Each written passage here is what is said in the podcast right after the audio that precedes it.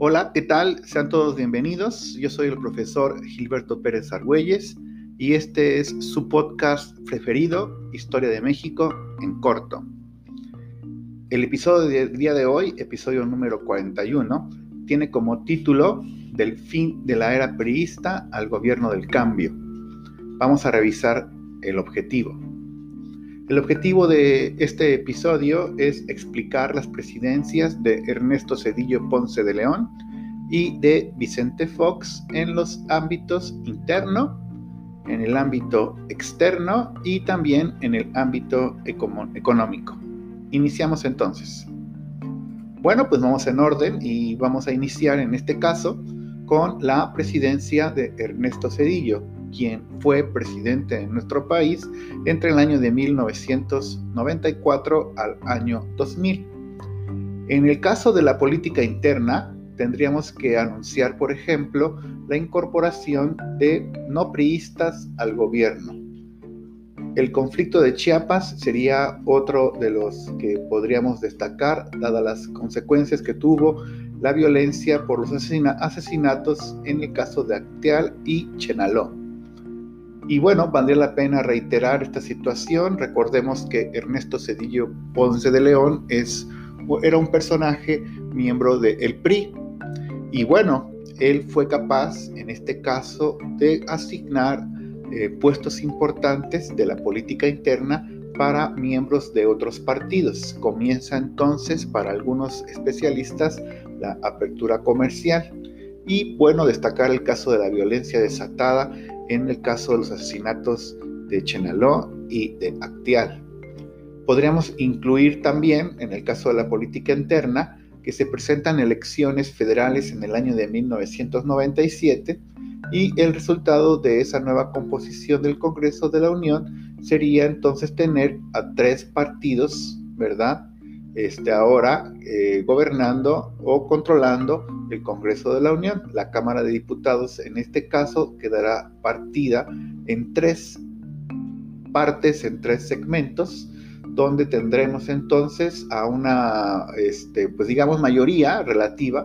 En el caso del PRI también por ahí aparecerán el caso del PRD y por supuesto el caso del PAN. Por ahí, por supuesto, también algunas curules para algunos partidos pequeños, pero bueno, se anuncia entonces ya una situación de equilibrio de poderes, porque ya no es el PRI el que controla por completo el Congreso de la Unión, ahora tenemos a tres partidos que se dividen, eh, la Cámara de Diputados principalmente, y para algunos especialistas es un indicio de apertura democrática.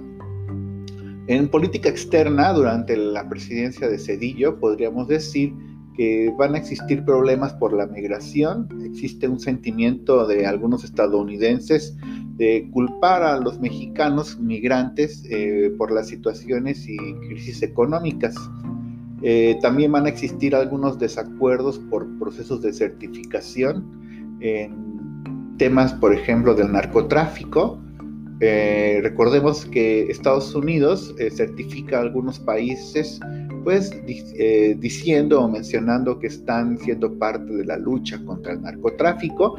México no merece esa certificación y bueno, eso también va a provocar ciertas este, diferencias entre el gobierno de México y Estados Unidos. Y por supuesto habrá que destacar en política externa la firma de tratados comerciales, por ejemplo, en el caso de la Unión Europea. México entonces accesa a un mercado súper importante que es el mercado europeo. En cuestiones económicas, durante la era de Cedillo, podríamos decir que se va a cambiar el régimen a régimen flotante en el valor del dólar frente al peso. Teníamos una situación de control por parte del gobierno en el costo del peso contra el dólar. Ahora es un régimen flotante, eh, la oferta y la demanda de la compra y venta de dólares va a asignar el precio del dólar. También se va a presentar en temas económicos lo que se conoció como el rescate bancario, el rescate internacional que va a tener esta cuestión, bueno, en principio del FOBA PROA y también, por supuesto, destacar el rescate internacional que se dio en la, a la economía mexicana con lo que se conoció como el efecto tequila. Recordemos que recién cuando inicia el gobierno de Cedillo, pues va a tener una crisis económica muy intensa a principios del año de 1995. Y por supuesto, reiterar la situación del FOBAPROA, el rescate bancario, el gobierno mexicano, pues rescata a los pobres, pobres bancarios mexicanos, pobres dueños de bancos en nuestro país. Bueno, eh, vamos a avanzar otro poco y ahora vamos a hablar de la presidencia de Vicente Fox. Él va a gobernar nuestro país entre el año 2000 al año 2006. Y en primer término hablaremos un poquito de la política interna. Eh, habrá muchas reformas presidenciales, son muchas las propuestas de Vicente Fox. Lamentablemente van a ser rechazadas por el Congreso de la Unión. Eh, no lo van a dejar gobernar, vamos a decirlo de esta manera, no van a permitir que algunas de sus reformas este, pasen. Recordemos que el Congreso de la Unión está partido en tres y en ese momento el PAN y el PRD pues van, no es cierto, quiero decir, el PRI y el PRD, quiero decir, pues se van a unir para poder eh, detener todas estas propuestas presidenciales.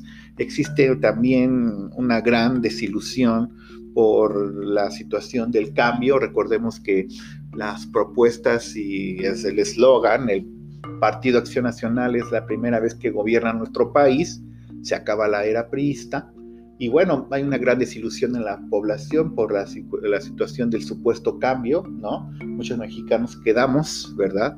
Desencantados porque creíamos que pues iba a iniciar una nueva era y pues lamentablemente pareció que no, no fue posible, ¿no? Habrá que destacar, por supuesto, a Andrés Manuel López Obrador. Él va a ganar la elección para jefe de gobierno de la Ciudad de México. Y bueno, en mayo de 2004 se va a llevar a cabo eh, un proceso de desafuero en su contra.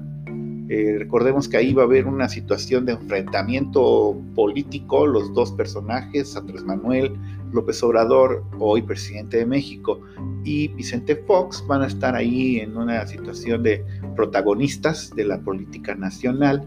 Y bueno, eh, esta situación del desafuero es una situación que pues va a poner ahí entredicho la situación de una buena y cordial relación entre el jefe de gobierno y el presidente Vicente Fox. Eh, también podríamos destacar casos como el Pemex Gate y Amigos de Fox, que van a mostrar, por supuesto, la corrupción que pues hasta el día de hoy continúa en temas eh, políticos, ¿verdad? En política externa podríamos hablar un poco de las reformas migratorias que pidió Fox a Estados Unidos. No fueron posibles. Era un momento en que se podría dar una situación de reformas migratorias. Lamentablemente, los actos terroristas del 2001 en Nueva York pues van a cerrar todo posible acuerdo y entonces pues se va a quedar solamente en una buena intención y en el caso de la política externa también podríamos destacar la cumbre de Monterrey donde México se va a alejar de Cuba, va a haber ahí una situación donde Vicente Fox una forma muy mal educada le pide a eh, Fidel Castro que pues prácticamente pues, se vaya, ¿no? Lo corre prácticamente de la cumbre de Monterrey por la presencia del presidente de Estados Unidos en aquel momento, George Bush hijo, ¿no? En cuestiones económicas, durante la presidencia de Vicente Fox podríamos destacar eh, acuerdos comerciales. Hay un acuerdo súper importante que yo pienso y considero pues digamos, no se ha utilizado, no se ha explotado, ¿no? El acuerdo que se tuvo eh, de asociación económica con Japón, que es mucho más que un tratado de libre comercio. El neoliberalismo pues aparece como la fórmula, va a ser la manera en que se va a mantener eh, una política monetaria restrictiva, ¿no? Se reduce por supuesto mucho el gasto público, y bueno, no se va a cumplir la promesa de Vicente Fox de un crecimiento del 7% anual. Esa fue una promesa de campaña. Y bueno, pues eh, prácticamente con esto le daríamos cierre a la presentación, a este episodio. Por supuesto, muy contentos de que usted nos esté escuchando y pues en los siguientes episodios continuaremos con la historia de México en corto. Yo soy el profesor Gilberto Pérez Argüelles. Hasta entonces, chao.